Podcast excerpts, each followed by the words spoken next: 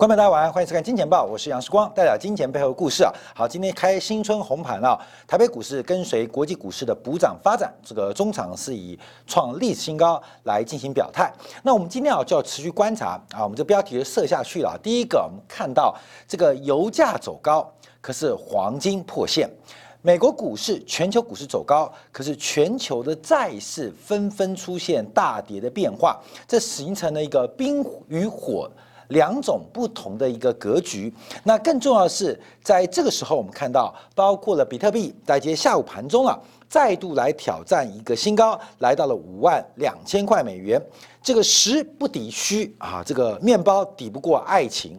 那我们看到真金白银打不过诗与远方啊，所以实体经济的油再怎么涨，也比不过虚拟经济，特别包括比特币的大幅狂飙。可是我们今天要关注啊，从油价到金价。从股市到债市，整个开红盘以来，整个市场全新的变化。好，我们先看原油价格啊，这个纽约轻原油跟布兰特原油分别再度创下近一年新高。那纽约轻原油继布兰特原油之后，也正式登上了每桶六十美元的一个重要的整数关卡。那这个原油大幅走高会产生什么样的因素？我们先看油价走高的原因，主要原因来自于北半球的冰风暴。不仅在美国，甚至包括欧洲，甚至到莫斯科，都降下了近五十年最大的大雪。那目前莫斯科的大雪会持续到周末，所以从整个北半球北极风暴的一个冲击跟影响，未来几天，包括了华中、华南，甚至台湾地区，都会再度的一个降温啊。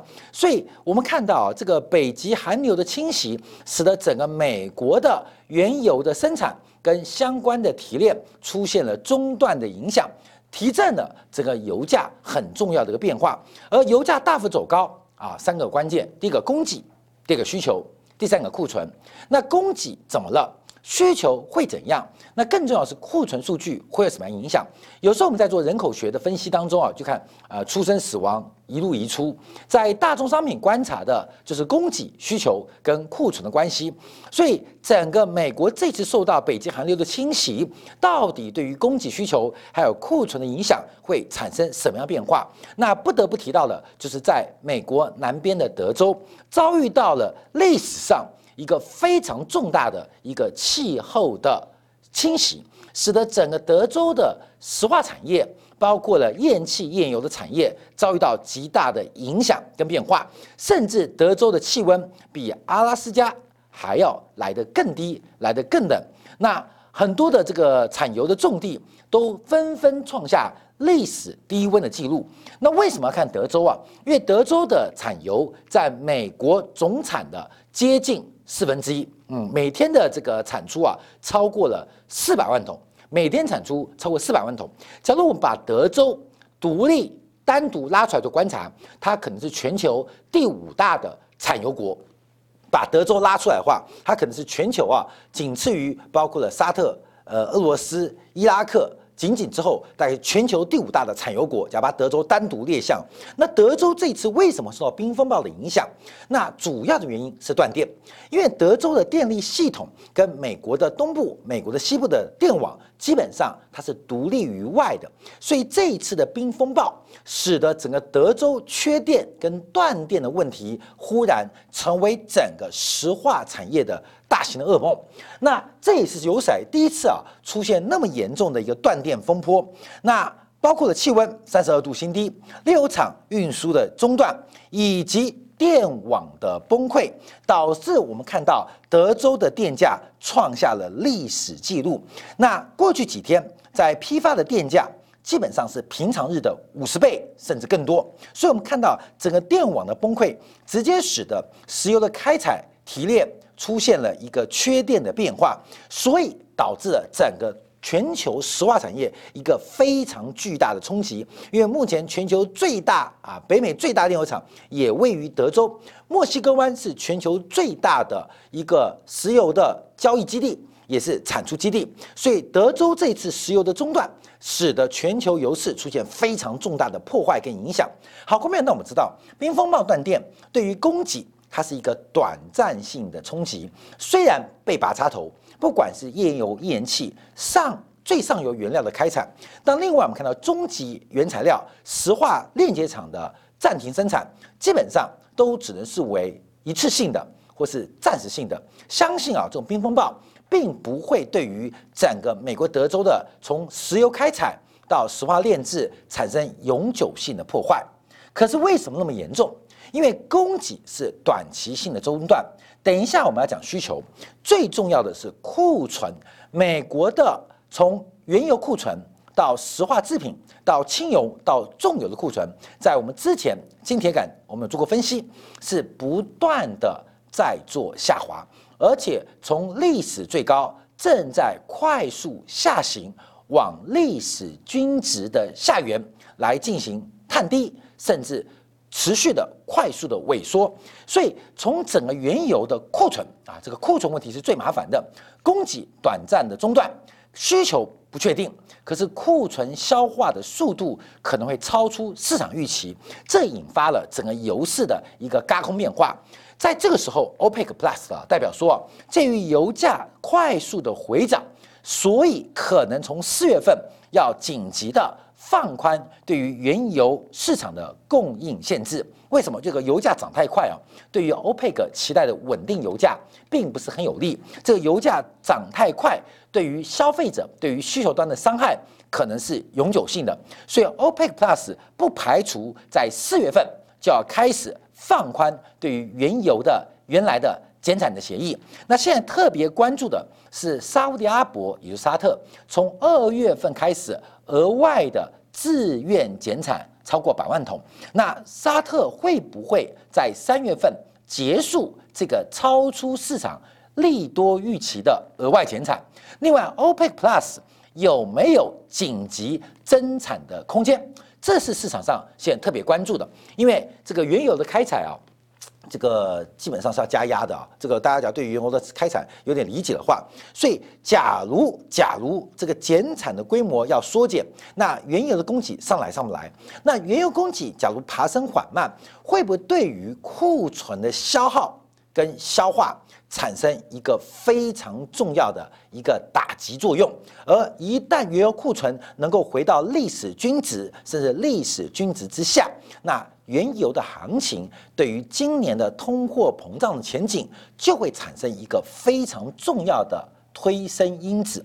那另外观察需求面，好，后面我们刚刚讲的供给，还特别观察的是库存。那讲需求面，那需求面不仅原油，全球经济的复苏就观察新冠疫情在目前的发展。这边提供的是每百万人。每百万人每天新增的确诊病例人数，那目前不仅包括四打疫苗的以色列，包括了西欧地区，包括了美国地区，这个新增病例的人数。正在大幅放缓。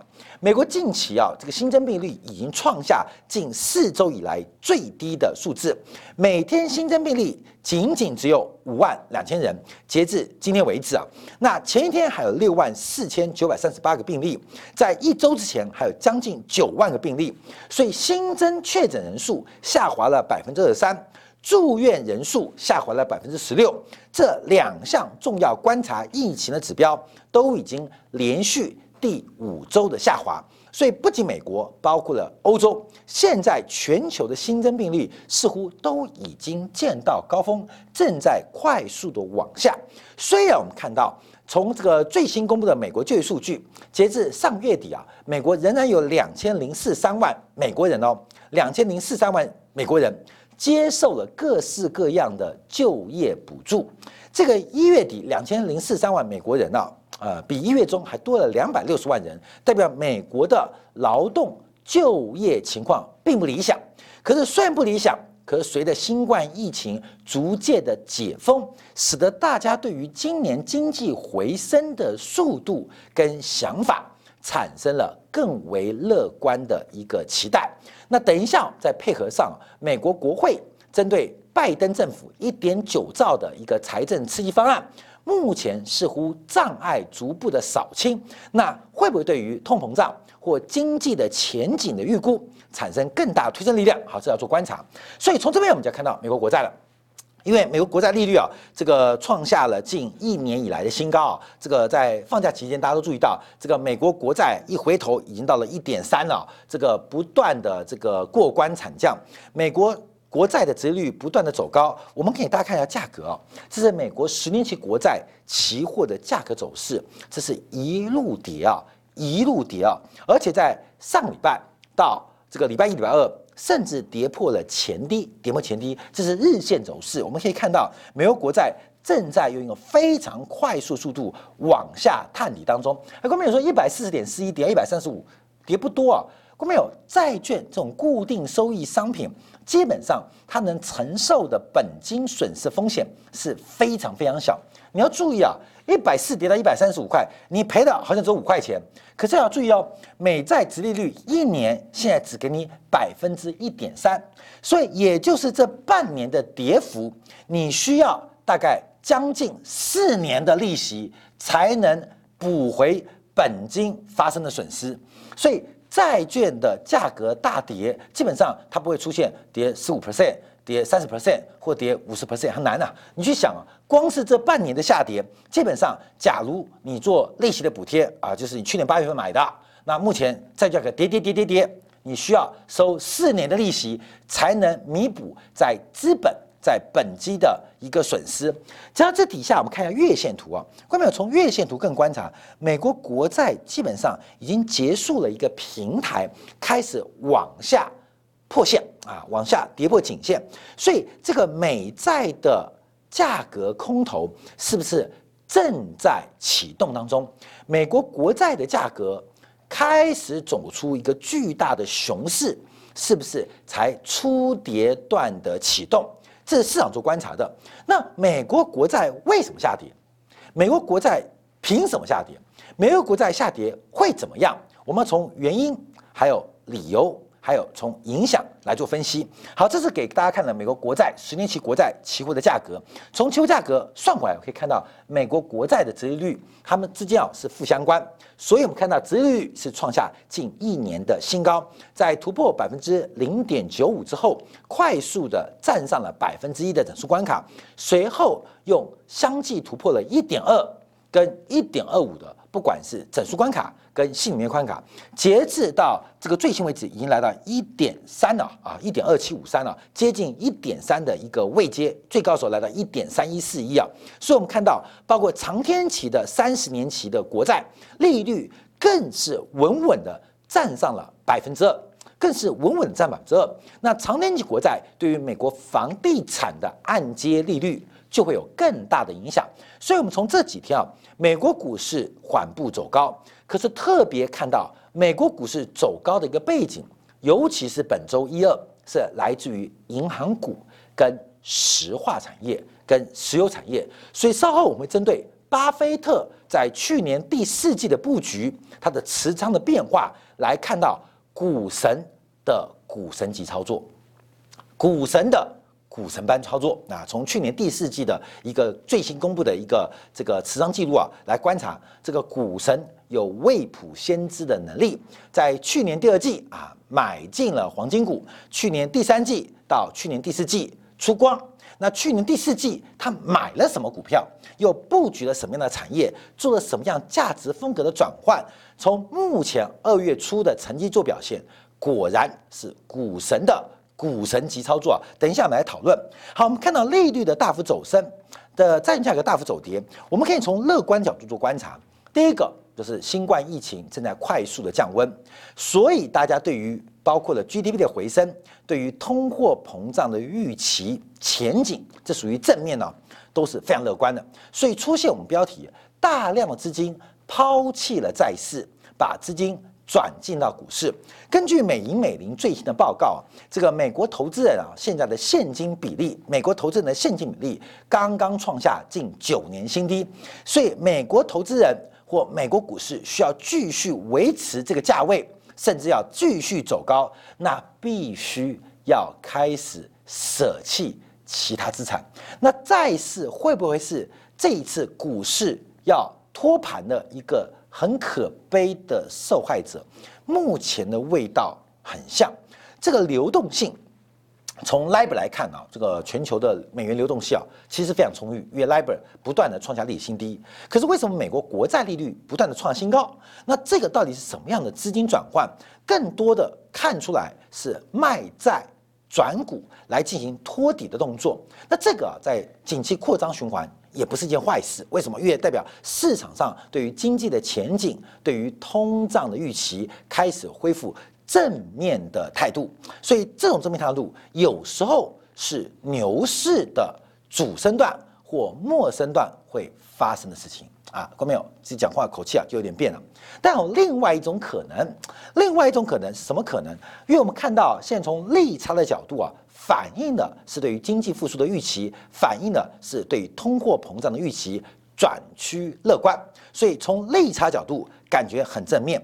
可是我们看到啊，这个正面不是走美国啊，从日本到英国到美国到德国到澳纽啊，基本上现在所有全球的国债都遭遇到巨大的抛压，甚至台湾的政府公债市场明明是一滩死水，竟然都创下了直利率的。四个月新高的水位来到了将近零点四的水位，也就是啊，这非常难得见到台湾的国债，台湾的这个国债的报酬率高过了央行的短期资金利率，使得银行竟然出现。有利可图的套利空间，这已经是几年来没有出过的很特别现象。过去啊，这个国债报酬率很低，那央行的资金水准虽然也很低，可是国债的报酬率比央行的短期资金成本来得更低，所以银行虽然从央行拿到钱，可是无处可去，无地可放。只好往市场做融通啊，就是做房贷呀，做各式各样的消费贷呀。可现在啊，银行出现变化喽。为什么？这个做房贷、做消费贷都有风险，而且有作业成本。现在有个很现实的，把央行给的短期资金拿去进行期限套利，去存国债，竟然有无风险套利的利差，又没有贷款风险，又没有作业成本。那银行会怎么想？银行当然柿子挑软的吃，钱挑好赚的赚，所以连台湾都发生这个怪异事情，更慌乱全球的国债啊，基本上遭遇到很特别的境况，价格大幅走低，使得报酬率越走越高。所以我们要观察啊，那会发生什么方是乐观吗？好，我们从另外一个角度观察，刚刚我们提到这个国债的利率走高，直立曲线变陡，引发了债券的熊市的屠杀。那前面提到的是哦，新冠疫情要结束了，呃，这个包括了这个美国的一点九兆的刺激方案通过了，经济复苏，通胀预期来了。但现在碰到另外第二种问题，美国国债大跌，甚至全球国债的大跌，会不会是因为对债券的需求不足啊？关键就是刚刚反向喽，也就是在二零二一年会不会出现债务危机？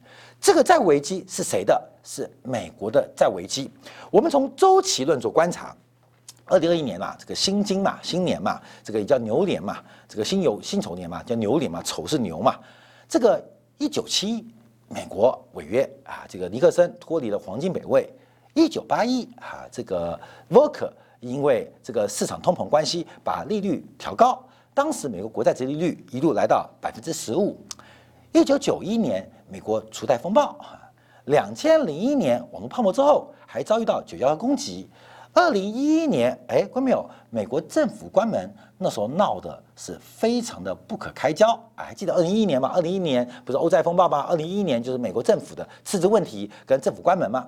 哎，尾数逢一，美国的债券市场好像有周期性的规律变化，就是一九七一、一九八一、一九九一。二零零一、二零一一到二零二一，好像每十年美国的债务问题就会不知道从哪边冒出来一些麻烦，给美国政府、给国会、给白宫、给华尔街带来极大的震撼教育啊！这个是今年啊，反正就会出现这个事情，可是是什么样面貌出现不知道。那我们先看到这个股市走高跟债市的大跌。很重要。另外，也就是美国国会正在讨论的。前几天啊，在讨论川普的弹劾案，就是川普引发了这个之前不是暴动吗？攻进了国会吗？就这个表决啊，共和党的参议员其实倒戈不多，所以煽动叛乱症不成立啊。其实七位很多啊，因为这个共和党就五十位嘛，其中七位倒戈，可是仍然不能达到六十席的一个弹劾总统的一个席次。那这个怎么发生的？主要是民主党不用心。民主党啊，基本上没有做太多的攻击。为什么民主党不用心？不用心弹劾川普？因为民主党发现川普很棒哦，因为川普现在斗共和党的领袖麦克奈尔啊，麦克奈尔就是老婆就是赵小兰那一位啊，这个基本上是一个非常非常保守派的美国的大佬。现在川普跟他打起来了啊，打起来了，所以民主党觉得不错啊，川普已经下野了，麦康奈尔基本上还是现在共和党的大头啊。大佬啊，大佬，甚至呃不能叫党鞭了，他就算党鞭了，就是有点党领导的味道。现在川普跟麦康奈尔打翻天了，那把川普留下来狗咬狗不错。所以民主党在这一次弹劾川普的时候啊，最后一侧一刹那，最后关键时刻反而退缩了，没有提出什么证人证词，让这个法案哎就。垂死啊，就直接死掉了。那民主党关心的是正在准备的一点九兆美元的财政刺激方案啊，一石二鸟，你懂吗？就是我不弹劾川普，基本上那很多共和党支持川普的议员在这边做交换，另外留下川普来斗共和党的大佬，这个疯狗乱咬啊，共和党大乱，这也民主党乐见的。好，但我们讲回到这个变化，后面我们就要往下观察，因为现在美国国债。碰到的问题包括了欧洲，包括英国，是不是有需求不足的问题？除了央行作为最后托底的买家之外，整个市场对于国债、对于债券基本上没有兴趣，所以使得我们直观想啊，债券的报酬率越来越高。为什么？就是我向你借钱嘛，哎，呃，时光跟你借钱，呃，付你百分之二利息好不好？你不接受，那百分之三、百分之五。还是百分之十三？不会吧，没良心！你要百分之十八，你会太夸张，看到没有？所以利率走高啊，基本上就是给债权人更高的这个呃回报，或是这个让债权人有更高的兴趣来进行债券的购买或这个借款。那现在美国国债前面提到的是 GDP 的回升、经济成长的乐观，还有通货膨胀的预期。那另外一种是不是美国的国债？乃至于西方国家、大型国家的国债出现了需求不足的变化，这个需求不足的变化会直接引发这个美国债务市场长期的一个发展，美国长期的影响。那么话说回来，美元啊，基本上站上九十一之后回来整理形态，美元在今天又再度转强，正在往九十一再度发起第二度的挑战。这个美元持续走弱，对于美国对外融资是非常非常不利的，所以只有一个强势美元的环境，才会有美债的需求。那强势美元为什么那么重要？跟大家报告，在两千零五年、零七年啊。那时候是牛市嘛，还记得吗？两千零五零七年，什么 B D I 指数狂飙啊，油价大涨啊，铜价大涨，还记得那时候两千零三、零四、零五、零六、零七年，那时候全球股市涨最多、报酬率最高的不是科技股，是什么？不锈钢啊，散装航运，还记得吗？那些股族群啊，只要是大众原物料的，都涨翻了，都涨翻了。两千零五年也是美国开始进行升息循环的年份，一直持续到二零零七年。两千零五年到两千零七年，美国美联储不断的升息，可是美国国债的价格纹风不迭，就是利率维持低档，债券价格维持高档。当时啊，大家就回去问格林斯潘啊，格林斯潘啊，格林斯潘怎么回事？老葛啊，怎么回事啊？为什么这个呃，美国进行了升息的举措，试图降温当时的美国房市跟股市的泡沫？啊，可是没有用啊，因为什么？因为美联储升息，可是国债市场不反应，就是你不借钱给我拉倒，借钱我借给我人更多，就是美联储不借钱给市场，可是市场需要钱的人不怕，因为借我钱的更多。所以当年葛斯巴尔就提到，这到底发生什么事情？为什么美联储的升息循环竟然控制不了美国的债券市场，控制不了美国债券市场，使得美国的其他资产泡沫越来越大？就是后来两千零七年，美国的房地产爆了，美国的金融股爆了，美国的银行爆了，美国的股市爆了，就是两千零八年次贷危机。那个原因就是美国的货币政策基本上传导到市场影响力出现了一个中断，就不连接、不联系。后来从实证中观察，为什么两千零五年到零七年到底是谁在买？美联储不买哦，美联储不托底哦。原来是大量的外国购买者，也就是各国央行对于美债的胃口大增。那为什么两千零五年到零七年啊，美国升息，各国央行还不断买进美国国债啊？关没有？因为现在隔了久啊，因为那时候大家记忆犹新的，还是一九九七年的亚洲金融风暴，一九九八年的俄罗斯的卢布风暴才刚刚结束不到十年，所以各国央行。对于持有美国国债的存量的多寡，有非常呃非常大的这个倾斜啊，就是一朝被蛇咬，十年怕草蛇嘛。所以说韩国啊、泰国啊，包括了东欧国家，只要有余，只要有外汇顺差，基本上外贸顺差都第一时间买美国国债。那第一大买家那就是中国。所以两千零五年、零七年，美联储虽然升息。可是美国国债利率不涨，价格不跌啊，债券价格跟利率是反向的。什么原因？就是外国的购买者是越来越有兴趣，而外国的购买者也不是从两千年之后才有兴趣。其实早在啊九十年代之后，苏联啊这个东欧啊垮掉之后啊，基本上美国一统江山，美元地位很大时候。大家就习惯累积美国国债当做货币发行的这个基础，像中国人人行啊，在这个这个上个世纪末到本世纪初，都以美元跟美国国债作为货币发行最重要的基石压舱石啊，这是个习惯啊过程。好，那美国也习惯了，可是，在两千零一十八年，美国进出了全球的贸易战之后。这个价值观开始改变，并不是美国人生气了，大家就跟美国人啊杠上了，而是美国跟全球的贸易数量跟金额出现了量变跟质变。好，下面我们看这张图啊，这是最新公布啊，美国财政部啊在礼拜五公布的这个外国投资人还有各国央行持有美债的一个数据。后面我们看到几个变化。